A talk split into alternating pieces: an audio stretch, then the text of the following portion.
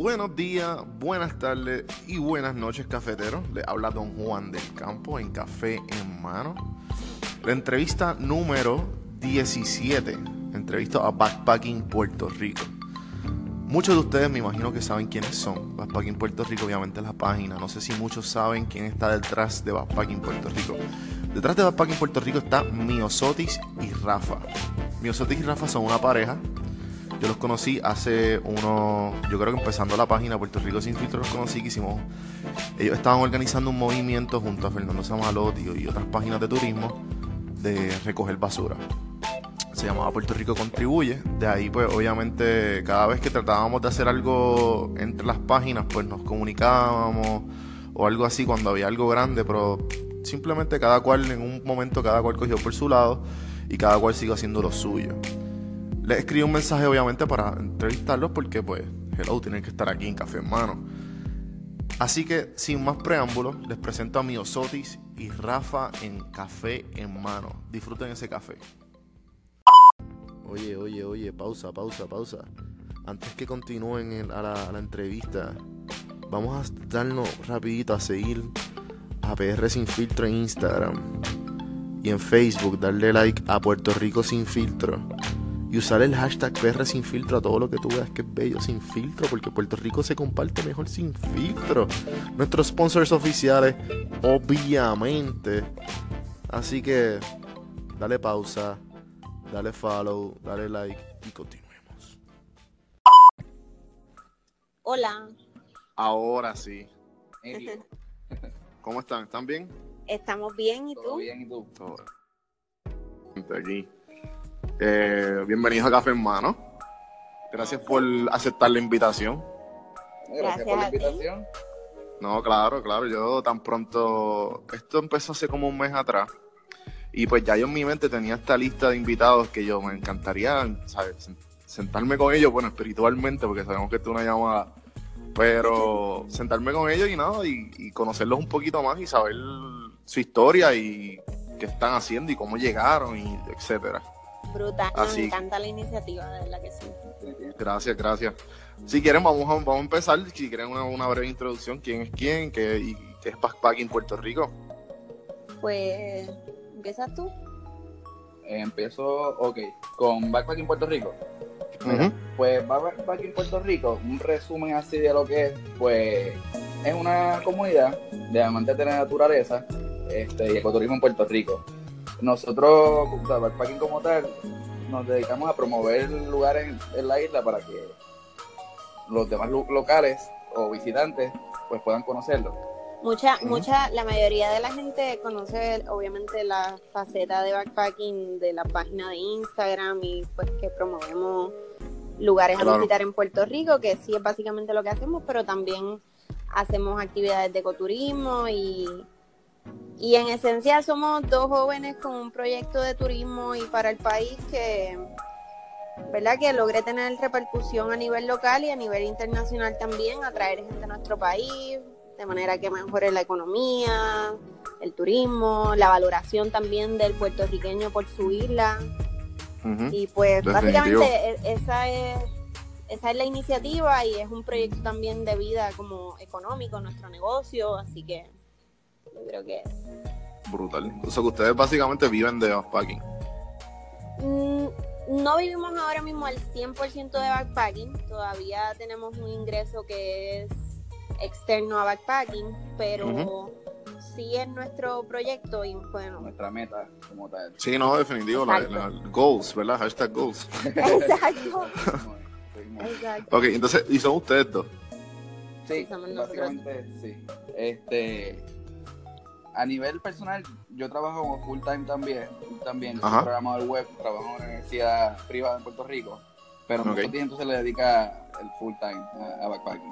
Y estamos Ok, los dos, ok. pues, en lo que echamos hacia adelante y, y dedicamos, le- podemos dedicarle full. En lo que, exacto, podemos, mm, bueno, más adelante yo creo que lo vamos a discutir, pero mm, monetizar una, una estrategia de verdad de emprendimiento que, que pueda sustentar básicamente dos sueldos para que podamos vivir dos personas, ¿sí? Claro, un buen, un buen business model que sea, Exacto. sea beneficioso para los dos. Exacto. Entonces, este, ¿quién es mío y quién es Rafa? En cuanto a cómo, cómo llegó esto de backpacking. Pues mira, eh, mm, yo soy, para un breve así resumen, como yo me crié en Tuabaja, en Levittown, este, estudié en las escuelas públicas del país, también estudié en colegio luego con una beca, así que creo que tengo como de varios ambientes influencia. Luego estudié en la Universidad de Puerto Rico. Me- recuerdo que en, en high school hice como así, organicé un road trip entre mis amistades y eso. Siempre es algo que me ha gustado. Y, y como que mirando hacia atrás digo, bueno, siempre estuvo la espinita de hacer algo relacionado a esto. Eh, estudié psicología en la UPI en Río Piedra y luego una maestría en periodismo. Y entonces, en medio de la maestría, empezó este proyecto con Rafa. Y básicamente, bueno, mi tesis tiene que ver directamente con backpacking y, y el proyecto empezó cuando todavía estaba en la maestría y trabajando en investigaciones en la universidad, así que había estado así como en dos cosas. Y zumba y Rafa. Ok. Pues resumiendo un poquito sobre mí, este, yo nací en Fajardo, me crié hasta los 18 años en el lado este de la isla, me fui al área metropolitana a estudiar en la UPR de Bayamón, allí hice un bachillerato en ciencia de computadora, lo hice maestría en, en Internet Security en la Politécnica, así que mi trasfondo ha sido más en el lado ese de tecnología eh, y la programación. Este, como te mencioné, yo me crié en el oeste, así que estaba cerca del yunque. Claro. Siempre, pues de joven me gustaba irme a acampar con mis amistades. Este, no lo hacía tanto como, como ahora, no conocía tanto la isla como he ido cuatro años que hemos trabajado con backpacking, pero también sí me, me ha llamado la atención la naturaleza. Bueno, yo meter. Rafa y yo somos pareja. Para el que no sepa. Este, Sí, yo, yo creo, yo creo que en el intro este, se me zafó algo, porque obviamente lo- lo- la vez que los conocimos, pues ya se, yo- se me sorprendió que, ah, espérate, esto es, una- es un- es un proyecto de pareja, ¿no? Sí, es un proyecto de pareja, como, o sea, los proyectos de pareja Está genial, retos está genial. de la pareja, pero es interesante. Pero valga decir, Rafa siempre se crió en el mundo de, de navegar Ok. en, en velero, su familia tenía un velero y eso, y. y él me, una de las cosas que yo creo que más compartimos juntos fue cuando él me introdujo a ese mundo de la navegación, de la navegación en velero también, que, que tiene esto de, de ir navegando con el viento, con las olas, con la naturaleza, y eso también fue como un bonding entre nosotros y la naturaleza. Así que él siempre estuvo bien expuesto a esa parte de navegación, ese tipo de cosas. Y, y cuéntame de ese, ya que pues, obviamente pues son pareja, tienen este proyecto y, y ya en, ustedes ya eran pareja, al- al- fue como que una decisión mutua o como que ya más o menos uno, desa- uno ayudó a, a otra persona a desarrollarlo y se convirtió en backpacking o cómo más o menos fue ese, Bueno, ese pues ajá, nosotros, nosotros llevamos, tenemos una relación ya de ocho años y backpacking Wow. como tal Tiene, fue como a los cinco años de, de Ok. nuestro noviazgo. Sí. Sí, este. Wow.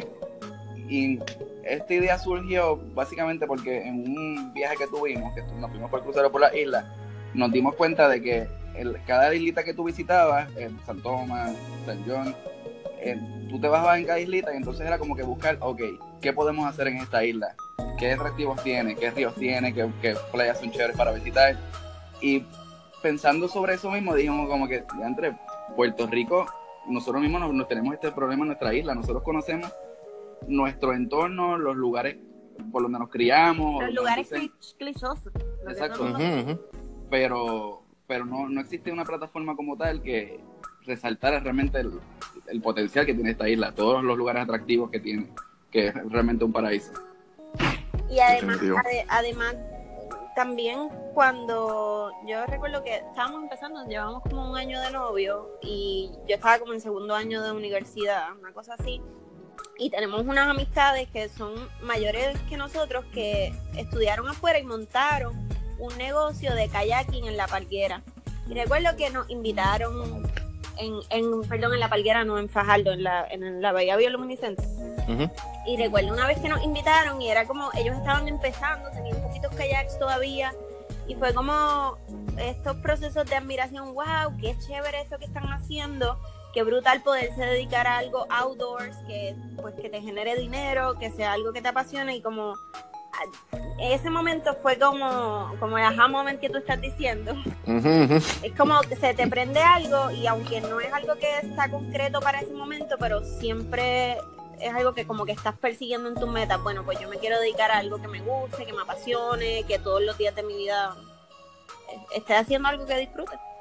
Sí, no, eso ahora es bien común que pues obviamente este, me imagino que ustedes son también millennials eh, que todo el mundo ahora, como que los millennials, con cuanto a las otras generaciones, que todos somos dirigidos todo con la pasión. Y si no, mira, yo no quiero estar estancado un 8 a 5 en una oficina. Y mucha gente, pues, se está dirigiendo a lo que genuinamente le apasiona. Exacto. Este, y entonces me, me, parece curioso porque obviamente pues, ustedes son pareja, pues, tienen, tienen todo, eh, nació backpacking eh, durante su relación y cómo funciona los en, la comunicación de socios entre puramente de backpacking. Porque me imagino que deben haber, deben haber choques de relación versus el proyecto. Sí, bueno, es más, yo diría que la el, el proyecto es una situación un poco es compleja porque uno tiene que en ciertos puntos aprender a a, diferir, pero que, o a distinguir entre el tiempo de pareja y el tiempo de, trabajo. Pero es complicado porque básicamente cuando Rafa llega seguimos trabajando, así que el tiempo de pareja se va limitando un poco más y, y se convierte, es algo que acapara muchos aspectos de nuestra vida, el, el trabajo. Este, y siempre la comunicación de pareja permea en la comunicación laboral y la comunicación laboral también en la parte de pareja. Pero yo creo que tiene también beneficios relacionados a que tenemos la confianza de hablar a calzón quitado. Nos decimos las cosas con honestidad. Este, ¿Qué más, Rafa, que tú crees? No sé. Por la comunicación. Eh, además de eso, es esencial definitivamente para cumplir pues, las metas que queremos hacer con backpacking pues al ser una pareja, pues podemos trabajar hasta tarde los dos y tenemos que pues terminar de organizar alguna actividad que vamos a tener o algún post educativo que vayamos a trabajar, pues, pues tiene sus beneficios por ese lado también. Claro. Y también me imagino que pues ya que pues llevan, me, dijeron que llevan ocho años, pues el camino de aprendizaje mutuo es mucho más, ¿no? Claro. Y entonces, en este, ¿cuánto, cuánto yo, me, me dijeron que lleva cinco años ya Backpacking? Sí, mira. Backpacking eh, nació el julio del 2014. En el 2014, sí. Este, con la creación de la cuenta de Backpacking en, Instagram como tal. Yo tenía 23 años. empezamos con esto, éramos unos nenes. Yo tenía 23 años, Rafa, como 25. Como 25 años y ahora mismo tenemos, yo tengo 28 y Rafa tiene 30. Wow. Este, y sí, definitivamente ha sido un proceso de aprendizaje brutal. Es como la palabra emprender está bien de moda, pero emprender es una cosa que abarca un montón de escenarios, detalles, de cada, cada pequeño proyecto es como tiene tantos detalles y tantas formas de verlo, tantas formas de ejecutarlo, tantas cosas que tienes que leer, aprender al respecto, así que sí, es un súper aprendizaje.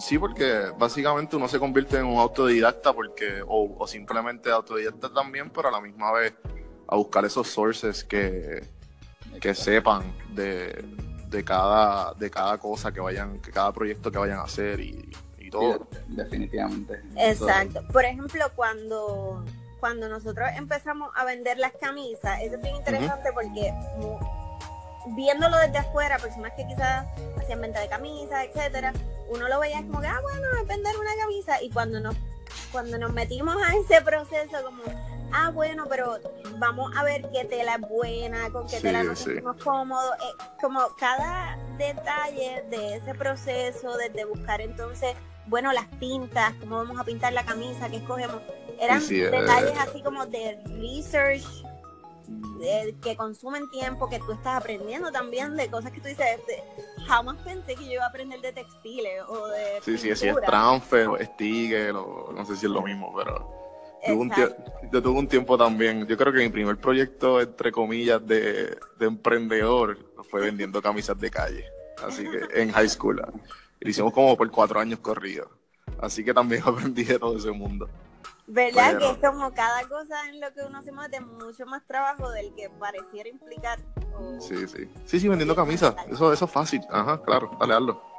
Exacto. Eh. Con- pues, con los eventos que, que desarrollamos, cuando hacemos un tour, como por ejemplo el de Adjunta, pues primero conseguir un, un location donde vamos a acampar, una buena ruta que sea bastante segura, que las personas puedan, que sea accesible, hacer relaciones allá con locales que nos puedan dar la mano, que puedan eh, fungir de guías también, este, dónde vamos a comer, to- toda esa organización detrás de cómo se va a llevar el evento pues son Claro. cosas que hasta a- antes de backpacking nunca habíamos imaginado que íbamos a hacer, así que ha sido Sí, que un, gran proceso de aprendizaje. Y también se convierten como en este, obviamente, organización, de organización de eventos. También me imagino que se, se convierten como en este. Porque tienen que tener algún tipo de control. Y me imagino que les toca a ustedes el, co- el, el, el atender a las personas, ser básicamente el host de, de- del tour.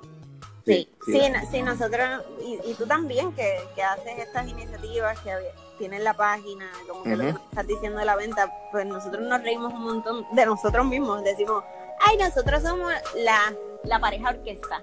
Porque corremos todas las bases, básicamente eso mismo. Te vendo el producto, te atiendo por teléfono, estás allí, te atiendo en la actividad y, y hasta cierto punto también es, es mucho crecimiento y te ayuda mucho a uno como persona, pues estás desarrollando múltiples facetas de, de ti. Sí, no, definitivo, definitivo. Estoy totalmente con ustedes. Eh, entonces, ven acá, ¿cómo funciona si yo quiero coger un tour? Este, ustedes me apuntan, ¿cómo yo puedo a- coger un tour con ustedes? Ok, Pues, Pues está Sí, an- Marra. antes de María y post María. antes de María ya nosotros teníamos nuestras rutas diseñadas, eh, o sea, una, en particular que ya tenemos completamente diseñadas, por ejemplo la de Jayuya, la de la Junta y una en Atillo, que era en colaboración con Ruta Nativa, que es una compañía de excursiones que da recorrido en el Panamá. Pero con el transcurso de María, todas esas rutas, al igual que el resto de la isla, se vieron afectadas.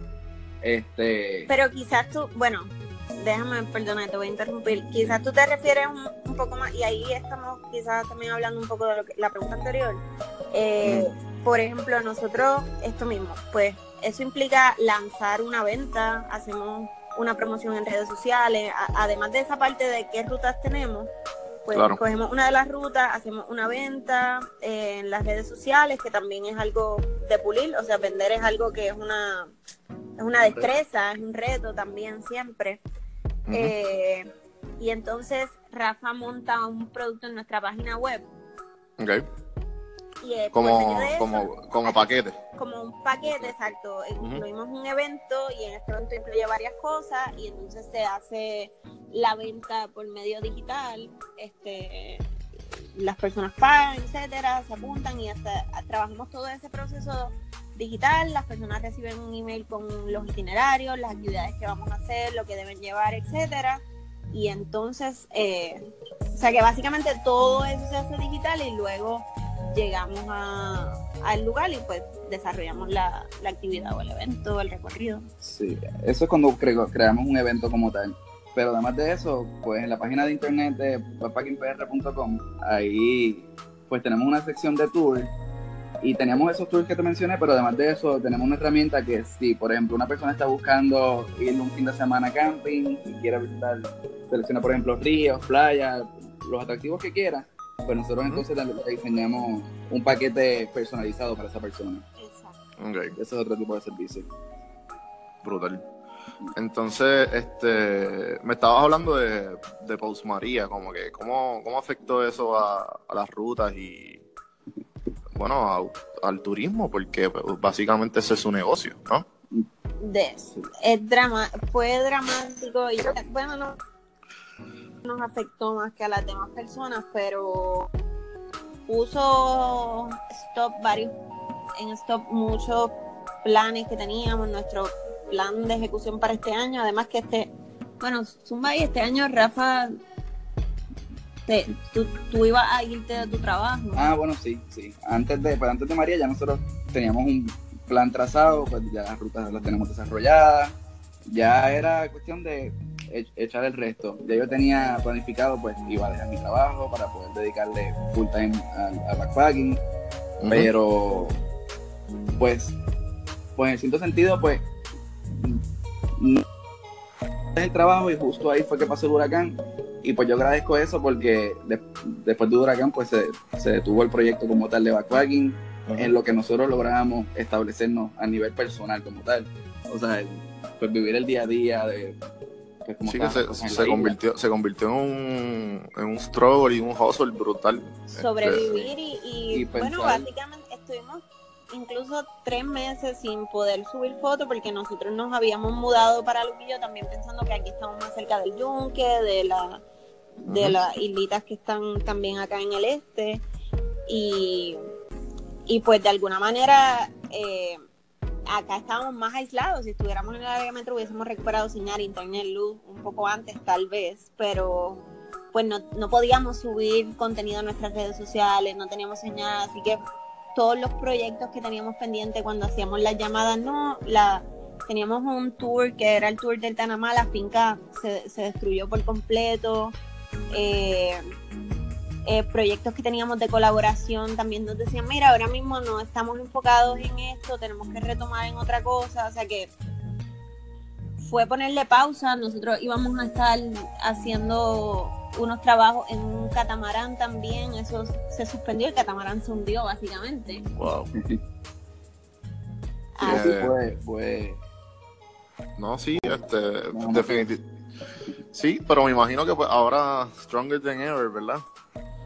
Sí, de, de alguna manera cuando, cuando pasó todo eso, también, además de todo lo físico y palpable, la repercusión que tienen eso es que uno pierde el ánimo, como nunca habíamos pensado, como nos vamos de Puerto Rico y se nos pasó incluso por la mente, es como nuestro país está destruido, nuestra, nuestro saco era el turismo y pues apenas hay turismo, el turismo todavía no, no se ha recuperado del todo. sí, la isla se afectó por completo. Qué, qué atractivo íbamos a tener en ese momento después de María. Y la realidad es que esos primeros meses fueron de mucha desesperanza, como para muchos puertorriqueños eh, tenía- sentíamos mucha desesperanza, no sabíamos si nuestros proyectos iban a poder continuar. Eh, es más que nada ese desgaste emocional de ¿y ahora qué hacemos? Claro. Pero pues sí, hemos, ah, yo, yo creo que hemos vuelto con fuerza y estamos nuevamente con nuestra energía otra vez Donde, donde- tienen que estar, exacto. Sí. Definitivamente, pues me imagino que quería hablar de, de los fracasos, que para mí es bien importante, obviamente, que eso cuenta como un fracaso, ¿no? En- o sea, no fue su culpa, pero fue parte de, de- de los fracasos que uno usualmente... Fue, par- fue, un, fue un fracaso y ustedes aprendieron de eso. ¿Qué, otro, ¿Qué otros fracasos han tenido que le han marcado el transcurso de, de la, de, de la compañía y de Backpacking? que, y que, y que la- lo han, le han ayudado a, obviamente, a mejorar. Pues mm, casi, casi nunca lo, la verdad que no lo conceptualizamos así como, como fracaso, lo vemos más como situaciones, pasamos situaciones difíciles en estos cuatro años que llevamos con backpacking. Hay varias cosas, María fue una de ellas, yo creo que definitivamente es la más fuerte, pero eh, por ejemplo, la, a veces en las redes, pues exponer en las redes partes de Puerto Rico, que Rafael me lo estaba comentando ahorita, eh, por ejemplo, cuando hubo el dilema del manantial, Ah, Sí, una situación con el manantial de Vega Baja. Este, pues es un lugar bastante pequeño y hubo una situación en que un día se fue viral una foto en la que el manantial se veía pues completamente quemado alrededor y había un montón de basura y se fue viral una foto que decía esto es por culpa de, de las páginas que resaltan la isla. ¿tú te acuerdas de eso? Sí, sí, yo me, yo me acuerdo. Los trajeron a ustedes, a todas las páginas de turismo, Sí. las, ¿viste? las más grandes. Sí, Sí. esa situación pues, pues nos, nos amaqueó un montón. Ese fue Este, como nuestro primer así, anda para el caramba. Ay, perdón, si puedo hablar mal. Sí, no, eso puede hablar el carajo, puñeta, sí. por esto es mío. anda para el carajo. Esto es como, fue el primer así, mal sabor de boca. Sí, realmente pensamos, realmente le estamos haciendo un bien o un mal a la isla pues, con resaltar los lugares. Este, y pues en ese momento nos dimos la asignación de realmente ir al manantial y ver qué es lo que realmente había ocurrido. Ok. Este, una vez llegamos allí, había unos locales y nos pusimos a hablar con ellos y pues le preguntamos qué fue lo que pasó porque este lugar se ve pues que está tan quemado y con toda esta basura. Y pues ellos mismos nos, nos, nos contaron de que el, el día antes eh, había sido el cumpleaños de uno de ellos y pues estuvieron bebiendo y se terminaron quemando una ropa y quemando una basura, pero que ellos iban a la tarea de, de limpiarlo.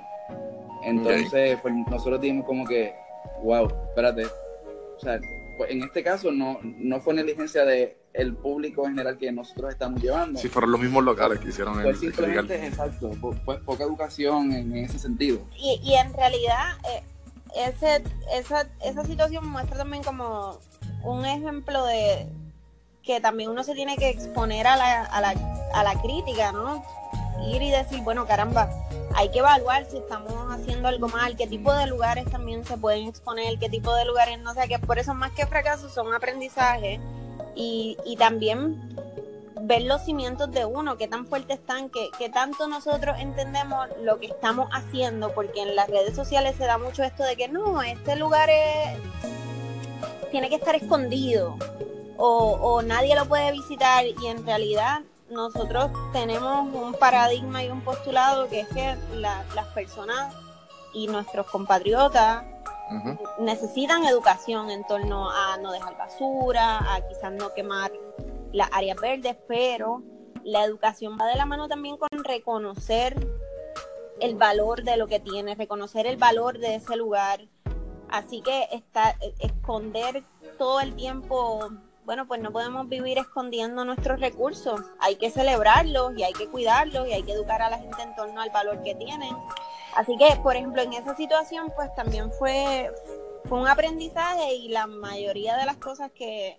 Sí, porque me acuerdo que un momento, mía que te interrumpa, que hubo un momento en que, pues, obviamente, pues hay que, hay que entender que ustedes son uno de los, de, la- de los leading, ustedes convirtieron el turismo interno mainstream. Eh, y de ahí, pues, nacieron un montón de, de, páginas y nacieron un montón de gente que, espérate, yo, en vez de estar yo ahorrando para viajar o de viajar backpacking, en- por ponerlo así, voy a hacerlo aquí mismo. O sea, yo me puedo quedar en un parador y ir a, lo- a los sitios que están cerca o ir de camping en cualquier sitio. Pero de ahí hubo un momento que pues, obviamente ustedes eran los, los más, donde había más, este, ¿cómo se dice? Que, que todo lo que todo lo que ustedes ponían de alguna manera u otra, la gente iba a llegar, iba, iba a llegar Sí. sus seguidores. No, definitivamente, definitivamente. Ahí Y- fue un proceso de aprendizaje. Ajá, No, no, no, no, y, y entonces la cuestión fue que de ahí fue que este ustedes en un momento empezaron a poner las fotos, pero no ponían los lugares. Que como que la gente, ah, pero ¿y dónde es? Y ustedes, pues no, no vamos a, no vamos a, por me imagino que fue por, por, por lo que pasó con el manantial, ¿o no? es, es sí, y con el manantial, por eso te digo, son situaciones difíciles en las que, por ejemplo, con el manantial, cuando lo fuimos a visitar y hay lugares que vemos en foto que, que vamos a visitar y decimos, hay otros manantiales que no, no ponemos fotos ni para el carajo. Porque también, ¿verdad? No es- nosotros estamos en el paradigma que te mencioné de, ¿sabes qué? La gente tiene que conocer lo que tiene, la única forma de tú valorar algo es viviéndolo, disfrutándolo, pero definitivamente también aprender pues que hay lugares que no tienen una capacidad de acarreo ilimitada y también tener esa sensibilidad entre una cosa y la otra, pues sí, ahora somos más cuidadosos, pero yo creo que eh, las situaciones, ese tipo de situaciones fortalece también tu paradigma, te hace también tener otra visión y, y es, eso como eh, apren- aprender de, de los fracasos. Es clichoso, pero es la verdad. Claro, eh, ¿qué ibas a decir, Rafa? Ahorita. No, no, esa, esa misma línea, que pues este proceso de aprendizaje pues nos ayudó a, pues, a, entender, ya tenemos un conocimiento de eso, pero a entender que, por ejemplo, los manantiales no son unos lugares que se pueden, que tienen una capacidad de acarreo ilimitada. Así que, pues lugares como estos, pues hemos decidido de simplemente no compartirlos en la página. Eh, enfocarnos en compartir lugares como ríos, que son más grandes, eh, playas, Sí, que, se puede, que se puede disfrutar en, en grandes escalas. Sí, así mismo también hay otra, ¿verdad? otras cosas que quizás no hacemos actividades y gracias a Dios siempre hemos tenido buena venta de nuestros eventos y eso, pero pues, en algunas actividades, por ejemplo, nos quedan tres espacios disponibles. Y esos son, pues uno dice, caramba, no, quizás no llenó las expectativas, bueno, en las demás actividades las he llenado, en esta no. Y también en la manera en la que tú te postulas en tu mente, bueno, qué, qué podemos mejorar, qué podemos añadir, qué funcionó en esta actividad que se vendió por completo versus en esta que no, porque la gente quizás como estar todo el tiempo evaluando qué funciona y qué no, también a nivel de percepción, pero también a nivel estadístico, que Rafa hace mucho eso, como él es bien técnico en, bueno, aquí anunciamos esto y esto y esto y esto se eh, esta actividad se vendió de esta manera versus esta que se vendió en una semana, por ejemplo. O sea que es todo el tiempo ir evaluando lo que hacen, lo que funciona, con, datos y con percepción también del insumo que la gente te dice, probando cosas nuevas. Sí, feedback constante, aprender el feedback. Exacto. Este, no me acuerdo quién fue, yo pues al principio de todo mi, del, bueno, el proyecto mío primordial fue Puerto Rico sin filtro y al, me acuerdo que me encontré con este dueño de negocio de, una librería en Santurce y, y pues me dijo que mira, esto, esto funciona como un organismo, tú tienes que tratarlo como si fuera un hijo, como si fuera este, un, un ser viviente, tienes que como tú, como tu persona, para tú seguir creciendo y mejorar, pues tienes que constantemente recibir el feedback o simplemente no importa si es bueno o malo, tú te encargas de saber que, ah, cómo lo vas a moldear. Igual con, el negocio, tienes que seguir constante recibiendo feedback para saber cómo lo puedes mejorar, para, entre comillas, perfeccionar, porque yo entiendo que la palabra perfecto no existe, siempre hay algo que corregir. Pero. Y, sí, Eso, eso que estás diciendo es, tan cierto y nos resuena un montón. y realmente una. Las redes sociales en sí mismas representan un organismo vivo, o sea, con vida propia. Cuando, cuando uno pone algo y los negocios también, uno, uno expone algo o una propuesta y eso toma una vida propia. Hay veces que ya, ya uno tiene medio mangado ciertas cosas, como por ejemplo, bueno, este, este, tipo de fotos funcionan, esta promoción funciona, pero hay cosas que te sorprenden, que, que cogen vida propia porque la gente hace de lo que uno propone, lo hace suyo, lo cambia, lo, lo moldea, le da la vida en las redes y fuera de Claro. Sí, sí. Y vamos a hablar de, la, de las inspiraciones en general este, ¿Qué tipo de inspiraciones? Porque me, mencionaron de, me mencionaste mío de la, de la pareja que abrió el, el, los kayak, la compañía de kayak. Socio, no era una pareja, socio. Ah, ok, socio, sorry. Y este, ¿qué otras influencias tuvieron así para hacer, para crear esto? Inspiración? Este, bueno, lo que principalmente el, la pareja, el viaje en crucero, porque ya era como esa idea que teníamos en la mente y el viaje en crucero concretizó mucho. Ahí, ahí fue que hablamos como vamos a tener esta página web, eh, vamos a hacer esto. Pero bueno, inspiración es Puerto Rico. a nosotros nos encanta nuestro país, realmente y mientras más viajamos y viajamos, hemos viajado a lugares preciosos, con una naturaleza hermosa, pero nos, también nos ayuda mucho a decir, wow, es que vivimos en un paraíso. Realmente Puerto Rico tiene tanto que ofrecer, tiene un clima tan bueno, la gente, exacto, este, y inspiración, nosotros siempre hemos sido bastante activos en temas sociales, como temas ambientales, políticos, así que de ahí también ganamos inspiración como hacer las cosas con ética, más allá de que muchas compañías todo es hacer dinero y hacer dinero y también uno tiene que tener un, una inspiración, tener una ética. Por ejemplo, nos inspira un montón Casa Pueblo. Eh, siempre estamos en el medio como de, de, de hacer cosas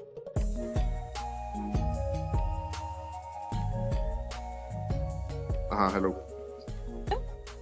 No, no, sigue. Ok, ¿qué fue lo último que escuchaste? Casa Pueblo.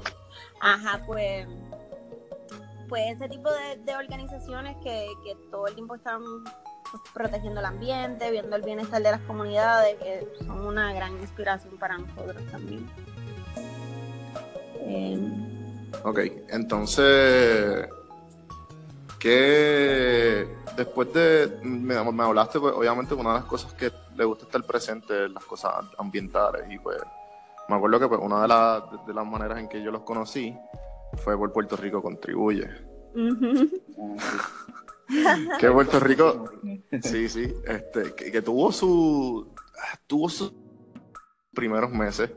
Sí, sí, pero después como que cada cual a su lado y cada cual con sus proyectos propios, porque fue como un clash de que había demasiada competencia y como que no había no había un bien yo pienso que no había un bien común como que no había no, estamos viendo más allá de lo de lo que se podía hacer porque generalmente si todos ponían eh, la cabeza donde tenían que ponerla y pues las acciones donde tenían que ponerla yo creo que se podía lograr algo más allá de, de lo que de lo que es la idea original de Puerto Rico contribuye sí es que Bueno, no, no, pero. puede ser una conversación larga, pero eh, yo creo que en todo, sí, y esto tiene que ver más con, la naturaleza de uno como ser humano, pero en todas estas iniciativas donde hay gente con proyectos personales y, y con también con ansias, no, no necesariamente ansias, pero ¿verdad? Cada cual tiene, quiere adelantar también sus proyectos, se da mucho el fenómeno de, los egos y eso aguanta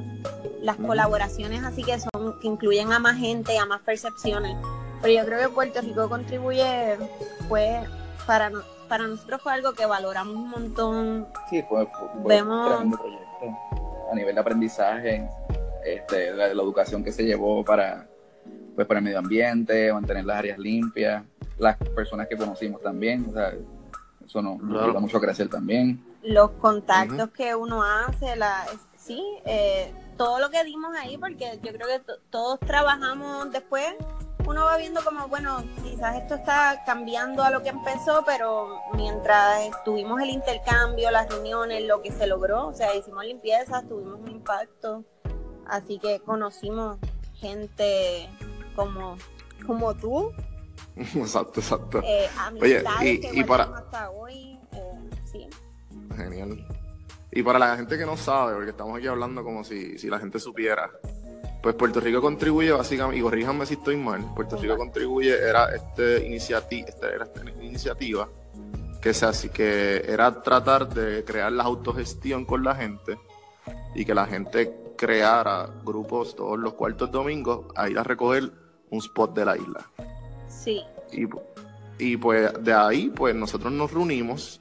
Yo creo que ¿cuántas veces nos reunimos? ¿Como dos o tres veces? No, se fueron como cinco o siete sí, sí, sí, fueron mucho más, fueron mucho más.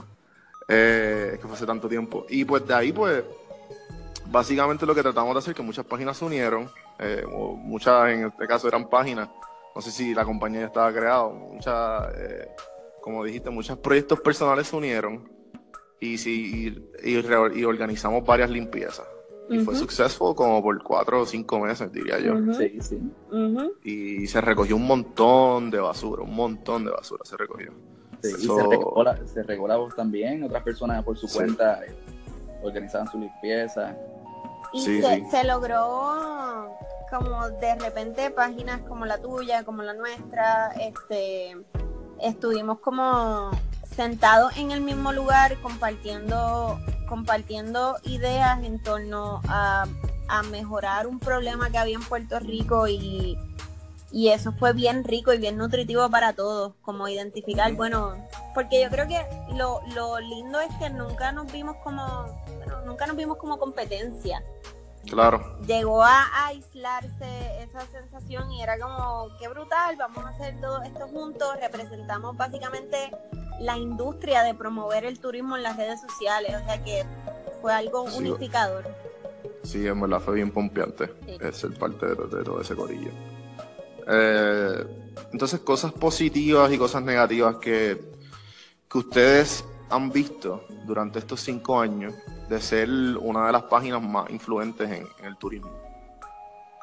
Cosas positivas. Este... Bueno, definitivamente, este, como la gente se ha apropiado de, de Puerto Rico, es algo que no, no se puede obviar. Hace cinco años atrás, el turismo interno era algo bien pequeño que muy pocas personas hacían. Sí, las personas que salían a las playas pues iban siempre básicamente a los mismos lugares, o Champay, o a Flamenco, o los mismos ríos, este, pues Gozalandia, el hippie, que no había tanto amor por el país ni conocimiento. Y pues esto ha sido algo que pues ha hecho a muchas personas valorar más lo que tienen, donde viven, y a salir más. Y compartimos sus amistades en estos lugares y este. ¿Y cosas negativas? Cosas negativas. Eh. Sí, sí, sí, es que, si es que le prestan atención a eso, porque mucha gente, yo por lo menos yo soy bien optimista y yo como que siempre trato de pichar a todo lo que sea negativo.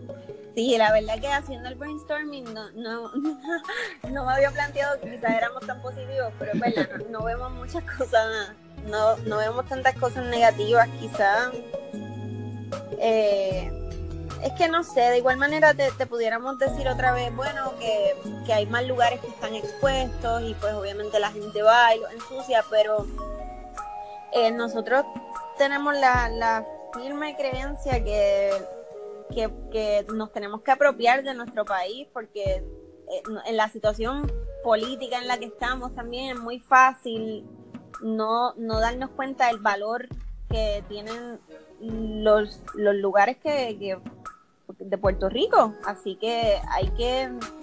Eh, nosotros estamos tratando de que nadie vea un manantial o algo por el estilo y lo venden y hacen un centro comercial ahí y nunca nadie supo el valor que tenía. Así que yo creo que esa parte es importante, no creo que sea algo negativo que la gente se apropie de uh como por ejemplo los surfers que conocen su playa y pues le da celos si viene otra persona de extranjero y va a hacer en esa playa y se forman las peleas, pues en ese mismo sentido es, si todos fuéramos egoístas con lo nuestro, no conoceríamos más nada más allá de, lo nuestro. Exacto, ni viajaríamos. Exacto. Me encanta. Eh, entonces, que yo por lo menos cuando me di la tarea de, empezar a, conocer Puerto Rico un poquito más, pues me voy dando cuenta que mi burbuja se fue explotando. Porque por el hecho de que una de las cosas que más me chocó fue la mentalidad de fuera del área metro. Que yo, por lo menos me crié en el área metro y yo pues notaba y estaba acostumbrado a este tipo de boricua. Y que es un poco, a lo mejor un poco más seco, un poco más eh, egocentrista, a lo mejor, no sé, estoy aquí spitballing, pero me di cuenta después que fuera del área metro somos súper super nice y súper... Creo que fue que yo estaba dando, me llevé a un, este, una amistad de chilena y me dijo, ah, que ustedes son bien calurosos. Y yo, esa es la mejor, esa es la mejor palabra, yo creo que. Sí, y, y pues nada, como, ¿qué, ¿qué, ustedes han, desde que empezaron todo esto, que han notado de, las mentalidades de fuera del área metro y en el área metro? Este, ay Dios mío, yo me avergüenzo porque yo hablo más que Rafa. este, pero sí, yo creo que hay una gran, gran diferencia entre el Puerto Rico del área metro y el Puerto Rico de la del 90% de Puerto Rico. O sea, porque el área metro también es como un pequeño microcosmos. Sí, a nosotros nos pasa lo mismo. Bueno, Rafa es del este, de Luquillo, así que quizás él no lo vivió, pero yo soy de Toa Baja, que es un suburbio muy cerca del área metro. A pesar de que la gente es más, más de pueblo, pero con todo y eso se da la ansiedad del área metro, los horarios y toda esa cuestión. Y definitivamente, este, cuando nosotros empezamos en esto y a meternos en, barrios de verdad, donde las personas no ven un semáforo en dos semanas, eh, nos damos cuenta también de que la mayor parte de Puerto Rico a Puerto Rico lo representa el área metropolitana y en realidad la mayor parte de las personas en Puerto Rico no viven de esa manera. Eh, no eh, estéticamente, o sea, lo que nos rodea, la ciudad, no es algo que todos compartimos. La mayoría de las personas en Puerto Rico viven en el monte. Viven y miran para el lado y hay un monte y al lado hay una quebrada y ellos van, o sea que eh, yo creo que los raros somos los del área metro. Sí, y eso tiene que ver mucho con el turismo. A veces las campañas grandes de turismo van muy dedicadas y enfocan todo su esfuerzo en grandes hoteles, en la playa frente a Ocean, en la playa allí frente a los edificios en Ocean Park, cuando en realidad Puerto Rico es, además de que es mucho más que eso, es, es en esencia es lo que no vemos, lo que no anunciamos. Puerto Rico es ese calor humano, es el negocito de la esquina con el señor que te dice, no, si se te explotó la goma te quedas en casa, yo te la arreglo. Nosotros tú, en, en Utuado, por ejemplo, a nosotros se nos quedó la guagua y la dejamos, nos dejó frente a este supermercado. Y no teníamos forma de llamar a una grúa de hacer nada, nos podíamos ir con las amistades que estábamos. Y el muchacho, el, el, el bagger de la tienda, no sé si era el cajero. Era el dueño. El hijo del dueño nos dijo, mira, déjenme la guagua, yo se la llevo mañana al mecánico. Nosotros, ¿qué? Y Rafa y yo, pues, por este, por, de, dignos personas del área metro, la desconfianza, cómo vamos a dejar la guagua, no conocemos, y de repente fue como respiramos profundo y dijimos, vamos a confiar, hermano, ¿cuántas personas con mala intención hacen un approach que tú sientas real, que... Y le dejamos la guagua, el muchacho ni nos quería cobrar el arreglo cuando la fuimos a buscar, y ese es el puertorriqueño. Eh, es como, eso es realmente Puerto Rico y eso es lo que tiene el valor y hay que aprender a, a como boricua sentirnos orgullosos de eso y promocionar eso porque es nuestro mayor asset. Definitivo. Ok. Este, wow. Me encantó. Ok, entonces, ¿qué, cómo, en cuanto a, a monetizar, eh, me imagino y estoy aquí adivinando mm. que pues hace cinco años atrás tan pronto empezaron el hecho de los tours los tenían lo tenían ya hecho o no como que cómo pasó todo eso para hacerlo oficial en un inicio en un inicio no. Este nuestro como nuestra meta inicial era realmente dar a conocer la isla pues que tenemos y el valor que tiene pues luego de eso... Y, tener, y, tener, y tener la página web como, como lugar de visita, generar dinero con eso. Esa, esa era una idea original de modelo económico. Ok. Sí, pero más allá de, de nosotros dar tours, nuestra meta también era resaltar esas compañías que ya dan tours en la isla. Como por ejemplo, uh -huh. eh, el kayaking en, en Way, que lo mencionamos que fue una de nuestras inspiraciones. Ruta uh -huh. Nativa, que es con la compañía que nosotros hicimos las colaboraciones en el río Tanamá. Este... Ser como eh, la idea principal de negocio, que todavía sigue siendo un concepto de negocio que, que estamos trabajando, es ser intermediario. Sí, y ahora claro. Post María, a eso es lo que nos estamos orientando. Ser una agencia. Eh, ahora próximamente vamos a tener una excursión en de la Palguera, pero en vez de ser nosotros que vamos a estar dando el recorrido, vamos a hacerlo a través de una compañía que ya está establecida allí. Y queremos hacer lo mismo a, a nivel isla como tal, resaltar compañías que ya tienen todos los permisos, conocen bien las rutas, este, conocen la naturaleza allí, el ambiente, pues queremos comenzar a resaltar eso. Pero de igual forma, este, hacer los tours y, y meternos en ese asunto ha sido súper importante porque al al hacer el trabajo de campo, en la interacción uh -huh. con las personas, darte cuenta de las necesidades, decir, bueno, yo, ok, yo me tiro una ruta a los tres Picachos feliz y al otro día camino tres millas más, pero en cuestión de, de hacer un tour para personas que no todos los días hacen esto, que quizás eh, es como un escape, es algo muy fuerte, muy intenso. Como que tú vas identificando necesidades y y los tours, nuestros tours, que es algo que también queremos, vamos a seguir haciendo y lo, lo seguimos haciendo, este, pues hemos aprendido un poco a depurar eso y cuando tenemos alguna colaboración con, con estas compañías de las que somos intermediarios, lo que hemos hecho es que siempre las primeras actividades las hacemos y las trabajamos con ellos. Ponemos nuestro insumo, como mira, creo que esto funciona, esto no. Y, y así como depuramos la actividad y luego, o sea, lo que, lo que venimos trabajando es como un control de calidad de si yo promuevo esto es porque está, está cabrón. Y es una compañía que... Exacto. Sí que, como quien dice, ustedes le dan el gold stamp. Exacto. Sí. Y cumple una calidad ambiental también, porque que no generen plástico, que no tengan cosas desechables, Exacto. pues que cumplan con unos estándares también. Y pues Claro. ha sido también una manera, pues, obviamente de hacer dinero, pero nosotros hemos, nosotros hemos hecho, te digo, hemos vendido camisas, eh, hacemos tours, este, hacemos partnership con compañías que ahora mismo estamos trabajando con AT&T, porque. Mm, ¿verdad? Eh, pues lamentablemente no tenemos en Puerto Rico una compañía de celulares local, pero pues AT&T es la mejor compañía que hay aquí. Nosotros pasábamos unas cosas, íbamos y en el pueblo, en la sala de nuestra casa no teníamos señal, así que como que tratar de buscar dentro de lo mejor en la industria, pues con quién nos podemos asociar, cosas que realmente creemos y pues Y que ustedes usen, claro, también, que les convenga a ustedes. Exacto, nosotros hemos recibido, mira, vamos a hacerle un anuncio para medalla y tenemos que decir que no, porque medalla es lo más que hay por ahí tirado. Y no, Sí, no acuerdo, la línea de... Exacto. Y este, wow, ok. Entonces, ya llevamos 50 minutos. Anda, También de pa- tiempo. Yo te lo dije, yo iba- esta- esta- como es un tema común, o sea, entre, entre, entre entrevistador y entrevistado. Lo, o- lo compartimos.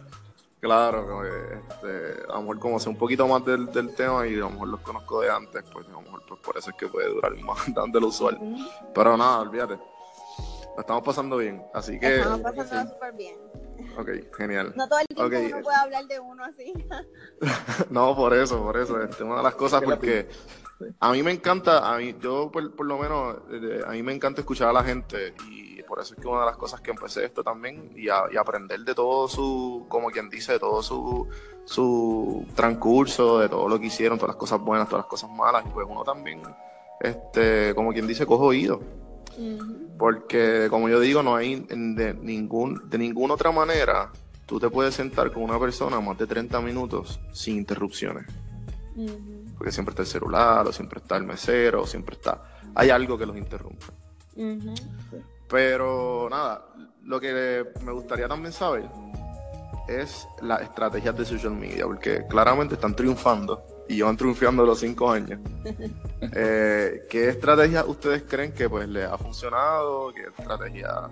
Si hay más de una, claro. Ok. Pues nos ajá, zúmbate.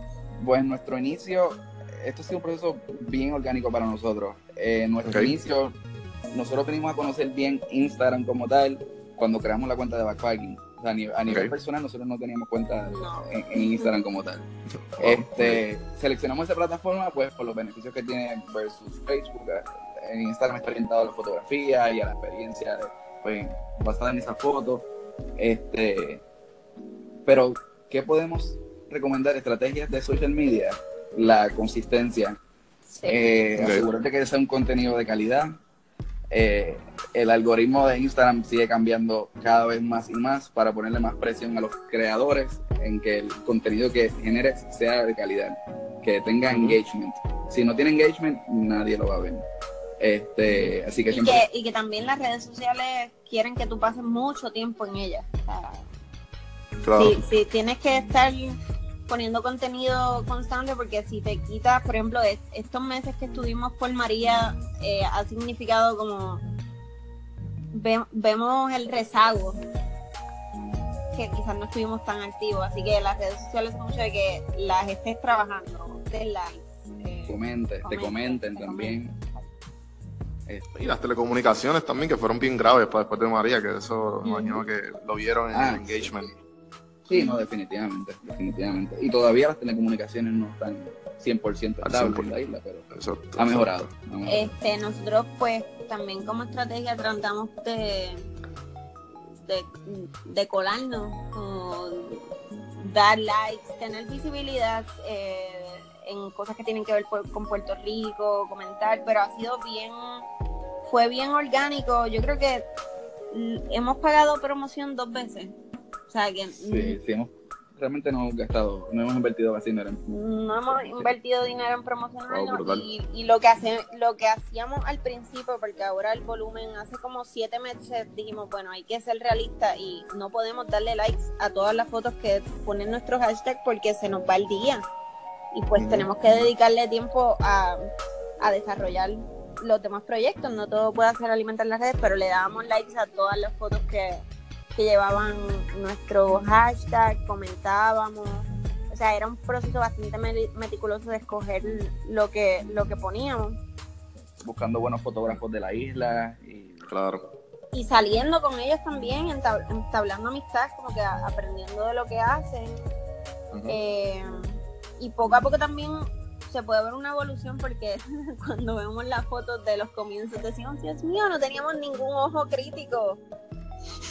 No, me imagino que ahora como han desarrollado, yo, por lo menos yo sabía bien un poco de la fotografía y pues fui desarrollando un montón gracias a la página. ¿Verdad que sí? Uno ah. desarrolla y es tanto tiempo estar mirando fotos, fotos buenas versus fotos que no son tan buenas, ver que funciona, pero sí, ha sido algo bastante orgánico. Ok, entonces les pregunto, eh, ustedes en cuanto a la página, el contenido original y contenido de featuring, ¿Cómo lo han bregado? ¿Cómo le ha resultado? Ok, pues en su mayoría el contenido que tenemos ha sido pues que nos han brindado, son fotos compartidas. Nuestros stories son 100% contenido original. Este, tratamos de mantenerlo más como personalizado pues, a nivel de nuestras experiencias y eso a nivel de story. Pero en las fotos, pues nosotros tomamos fotos, al igual que nosotros. Al principio eran nuestras, después como cuando nos empezaron a poner, es, lo que tú decías del organismo vivo. Eran las fotos nuestras y de repente dijimos, wow, pero es que hay gente que, que, quiere estar en la página, que sus fotos son buenas, nos sirven y, y ahí se fue desarrollando más lo de, de utilizar otras fotos. Okay. otras personas. Este, sí, no, definitivo. Este y entonces creo que finalizamos. Eh, me gustaría, yo siempre acabo estas eh, entrevistas con tres preguntas que, a mí me gustan. Este, y uno conoce mucho a las personas que, como las del, la manera en que las responden. ¿qué, y aquí va la primera. ¿Qué, ¿Qué serie o película le han sacado algún tipo de enseñanza. película. Y si pueden, obviamente, pues cada cual dar, dar la opinión estaría súper. Eh, bueno, pues desde que comenzamos como tal con backpacking, a nosotros... Nosotros somos freaks de los documentales, pero es absurdo. sí, y pues desde que subí esto de backpacking, básicamente todos los documentales que vemos son relacionados a, naturaleza, eh, a fotografía, lo que es No Human Planet, Planet Earth. En cuanto a fotografía, hay una serie que se llama Tales by Light, que no sé si lo has visto, que está en Netflix, que ah, está brutal. ¿La viste? ¿La viste? No, no, no la he visto, no la he visto. Pues, ¿Cómo se llama? Tales by Light. Tales by Light. Okay.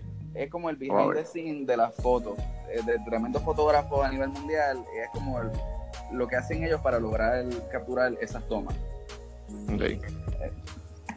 Vemos, vemos un montón de, documentales relacionados a eso, naturaleza, eh, a consumo, este a nuestro consumo, como que deja, no, no tengo ahora mismo el nombre quizás claro de todos, pero por ejemplo el consumo de textiles, este, el consumo de, por ejemplo, nosotros hemos pasado por cambios alimenticios de eso mismo. Si vemos un documental que nos abre los ojos como, anda, para el carajo, mira lo que está haciendo el consumo de carne en el mundo, pues nos volvimos vegetarianos, es como, siempre nos pasamos viendo eso. Y un libro que no... Ah, No, no, pero, pues, ¿qué, libro, qué libro le, regalarían a, a su hijo o hija? Bueno, mi es la que leía mucho aquí, así que... A mí me, me... En realidad, todo esto de backpacking empezó porque bueno, una serie que yo recomendaría ahora volviendo atrás es Cosmos. Ah, brutal. Cosmos a mí me cambió Ah, la que- vida. Es wow, como- somos dos. Ajá, es como, bueno, sí. ¿Por qué, por qué a ti te gustó tanto? O sea, a mí, Ajá.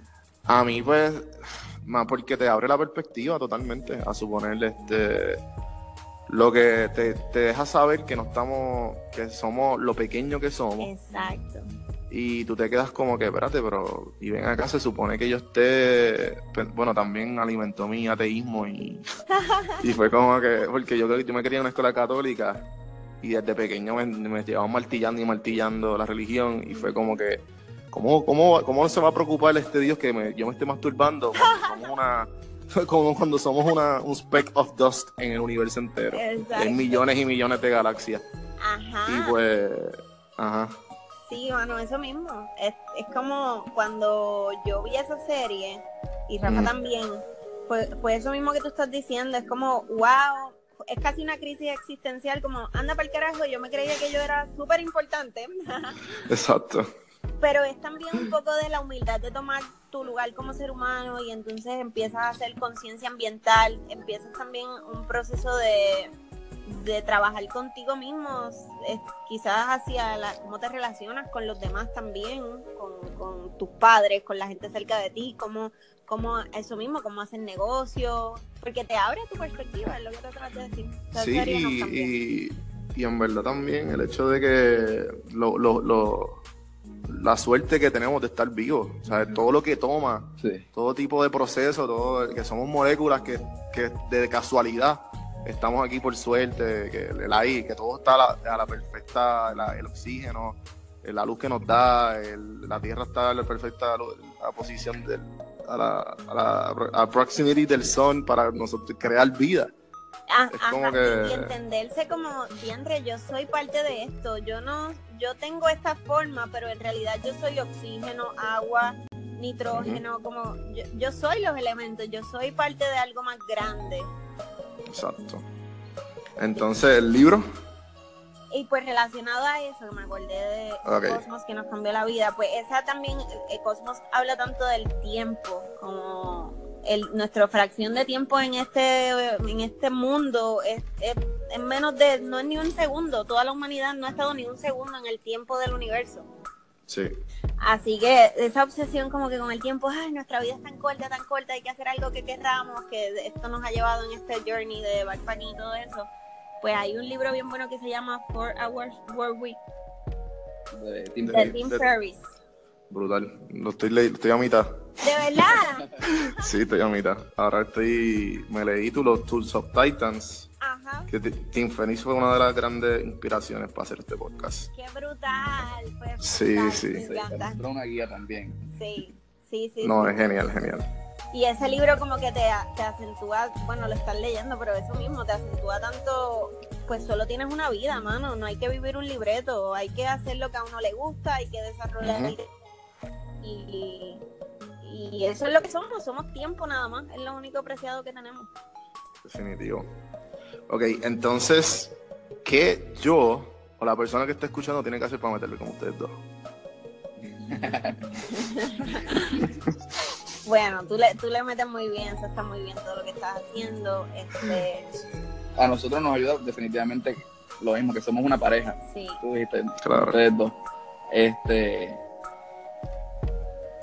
Nos, Eh. nos ayuda un montón. O sea, ser una pareja, yo creo que eso que Rafa dice es verdad, voy a abundar, de ser una Claro. pareja y tener dos, perse- dos perspectivas bien diferentes, Rafa y yo somos bien diferentes, muy diferentes para...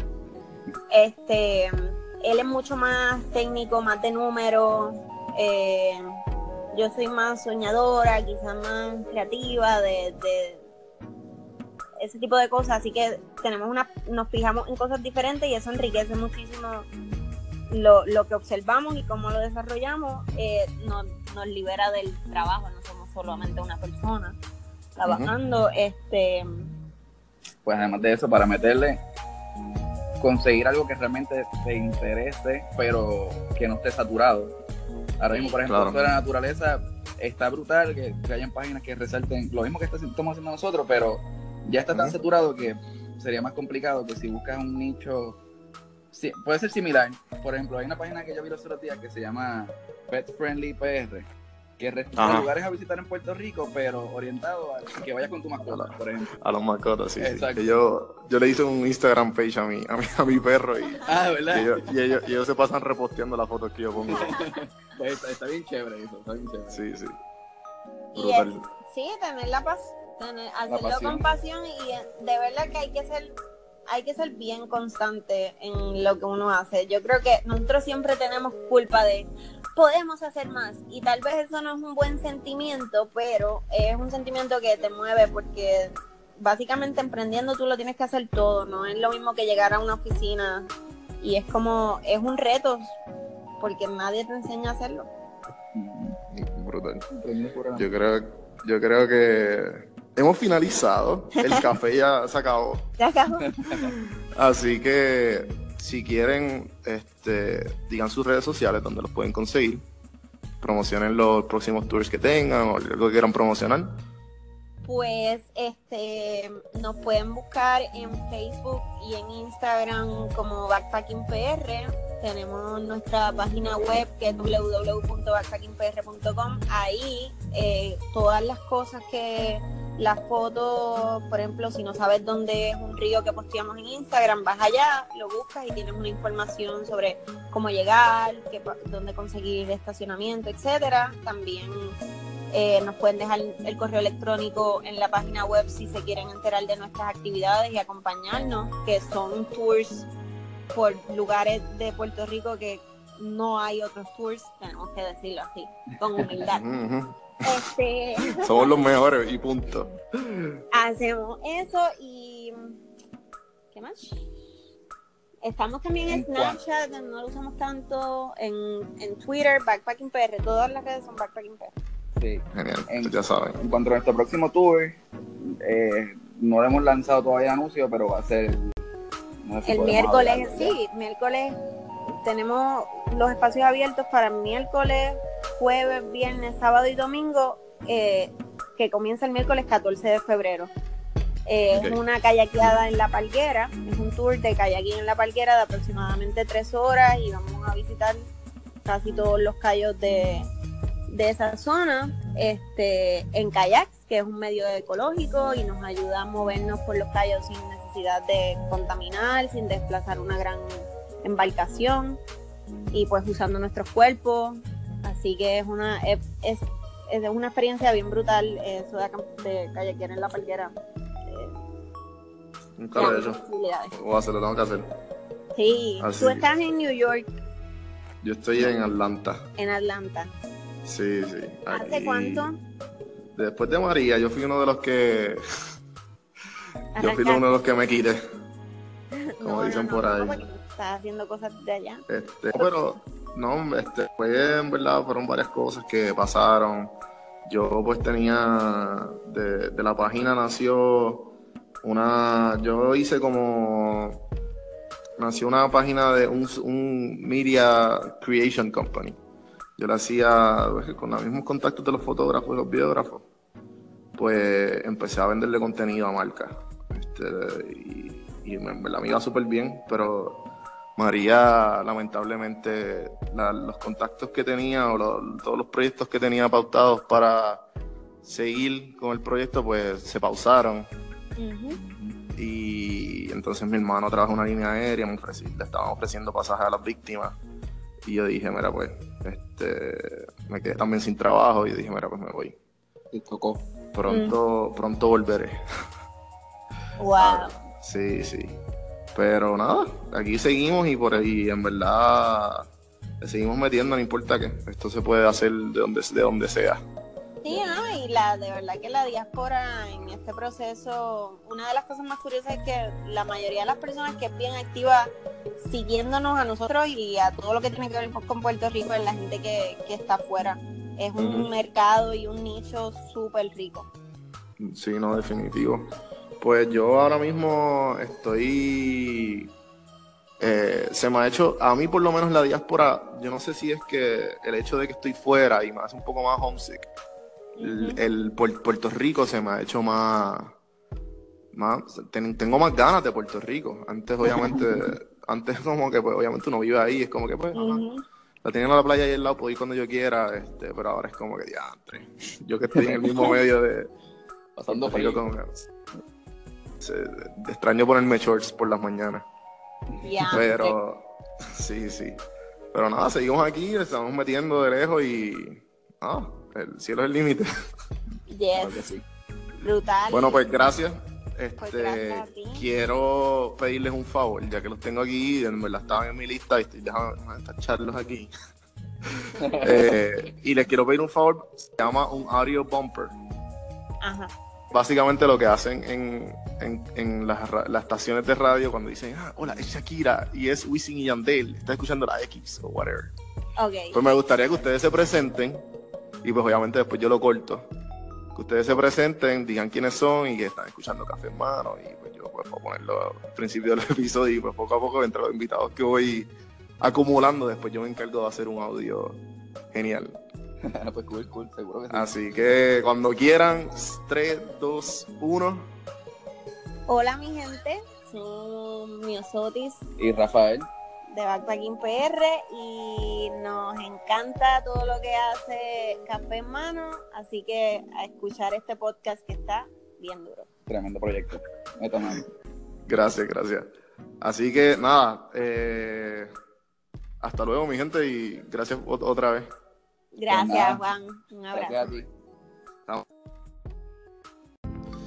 Y hasta ahí el episodio. Que pompeadera. Backpacking Puerto Rico, Rafa y mío. Gracias por escuchar todo esto nuevamente. Espero que se lo hayan disfrutado. Espero que el café no le haya quedado mal. Mis amistades me hubiesen matado con esa charrería, pero ¿sabes qué? No me importa. Esto es mío, lo que yo quiera. Así que nuevamente les quiero acordar que pueden seguirme a mí en Don Juan del Campo en Instagram, Don Juan del Campo en Facebook, los blogs. Acuérdense que voy a estar haciendo el blog Day One. Todos los domingos va a salir un blog de yo haciendo cosas por primera vez. No soy el, experto más grande del mundo editando, pero ¿sabes qué? Estoy aprendiendo, así que déjame quieto. Espero que se lo disfruten. También les quiero, les quiero dar las gracias a todas esas personas que me han enviado mensajes, que me han llamado en confianza. En verdad, eso es lo que me llena. Los mensajes que se, están disfrutando todos estos episodios. Que. Y que a la misma vez le están sacando, igual que a mí. Yo estoy teniendo conversaciones con gente que. Que. ¡Wow! que en verdad me, me deja anodado de todas las cosas que o tenemos en común o la manera en que pensar. Buenísimo. Así que gracias por darle play. Por favor, si son los mejores, no se olviden de darle subscribe si lo disfrutaron. Subscribe en iTunes, subscribe en cualquier plataforma. Reitenlo, son los mejores si lo hacen. Así que gracias nuevamente y nos vemos pronto. Ah, ah espérate, se me olvida. Lunes y los, los blogs son los domingos y los podcasts voy a tratar de sacar máximo tres y mínimo dos. Así que todos los lunes por lo menos va a haber un podcast y después de entre miércoles y viernes a sacar el segundo. Así que estén pendientes a eso. Gracias nuevamente y hasta la próxima.